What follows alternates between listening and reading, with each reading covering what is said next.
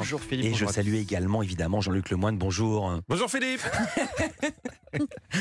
Jean-Luc, Incroyable cette pêche. vous intéressez à un programme pour nous, c'est votre session de rattrapage. Et aujourd'hui, vous avez décidé de flâner sur les belles routes de notre paysage audiovisuel français. Oh, c'est beau ce que vous dites Philippe. Je sais pas ce que vous foutez encore à Culture Média. Votre place est à l'Académie française. Parce qu'en fait, j'ai juste zappé. hein. Et j'ai commencé par le JT de Marie-Sophie Lacaro. Ou alors, euh, avez-vous prévu, vous, de faire le pont de l'Ascension? Bah non, je travaille avec Philippe Vandel. Hein vous, vous êtes sur quel calendrier, Philippe? Je vous en parle depuis le début de l'année, mais visiblement, ça rentre toujours pas. Hein? Aujourd'hui, j'ai l'impression d'être en heure de colle avec Héloïse et Sébastien. Qu'est-ce qu'on vous a fait hein? Donc j'ai vécu mon pont par procuration en regardant le JT d'hier. euh, C'était mercredi. Pour certains, les plus chanceux, ça a déjà commencé.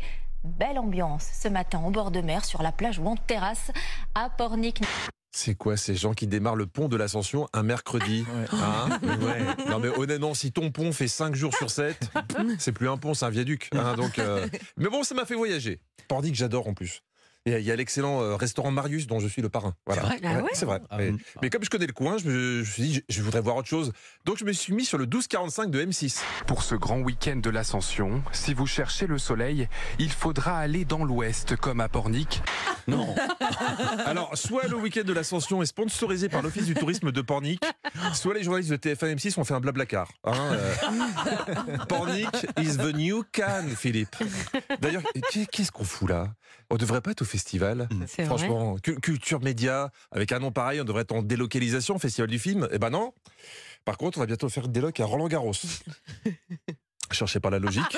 Hein non, à Europe 1, tout n'est pas cohérent, mais au moins, euh, on a une empreinte carbone nickel. moi, moi, j'avoue, hein, j'ai demandé une accréditation pour Cannes. Ils m'ont dit, euh, vous avez une carte de presse? J'ai dit oui. Ils m'ont dit, euh, non monsieur, ça c'est une carte de parking. Donc j'ai regardé la, la- la montée des marches sur France 2 avec la journaliste Louise Eklund sur le tapis rouge. Bien pratique, une journaliste bilingue quand à une réalisatrice française à interviewer. Maïwen, elle est avec moi, elle arrive tout de suite, on va euh, discuter avec elle. Maïwen, how you feeling, how's the stress? C'est comment le stress? Très stressé, very stressé. Ça, c'est Cannes C'est Cannes Mais pourquoi Vous prenez un film français, en quelques secondes, ça devient une grosse production hollywoodienne. Jeanne Dubarry, avec Johnny Depp et Peter Richard, le grand blanc. Et hier, mercredi, c'était le jour des enfants. Donc, dans le JT de Julien Bugier, ils avaient encore exploité des gamins hein, pour leur faire poser des questions écrites par des journalistes. Je m'appelle Iris, j'ai 9 ans et je me demande si le festival de Cannes s'est toujours déroulé à Cannes. Écoute, Iris, euh, je, je crois qu'il y a un indice dans le nom du festival. Donc, si t'as pas une question plus intéressante, tu vas voir le journaliste qui l'a écrite et tu lui donnes un grand coup de pied dans les tibias. Alors, question suivante, Liana. Bonjour, je m'appelle Liana, j'ai 7 ans. Je voulais savoir si la palme d'or était vraiment en or. Bah oui, Liana, c'est de l'or, parce que si c'était une palme en nouille, on appellerait ça la palme de nouille. hein. D'ailleurs, vous, vous savez combien ça vaut une palme d'or? Non. 20 000 euros. Waouh Véritablement, 20 000 euros. Et ça, c'est plutôt une bonne nouvelle. Car si tu la revends, tu pourras t'acheter une voiture, des vêtements de luxe ou une place pour les JO. Les Jeux Olympiques. Alors, euh, pff, colère.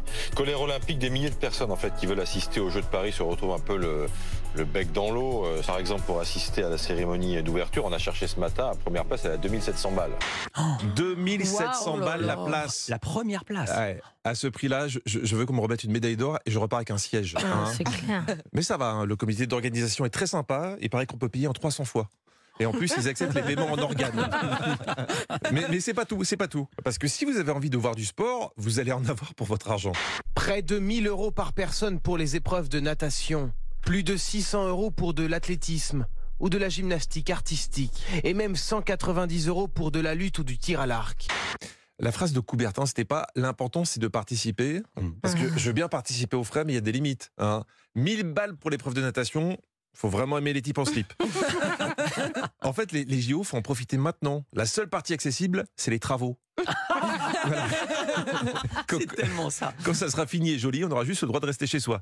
Je crois, je crois qu'ils sont pas au courant que c'est la crise. Pourtant, toutes les études l'indiquent, hein. et notamment cette étude sur les marques les plus consommées des Français.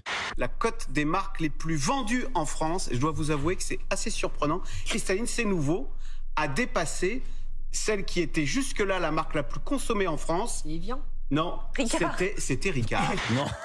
Si les Français ont remplacé du pastis par de l'eau, c'est vraiment que ça va mal.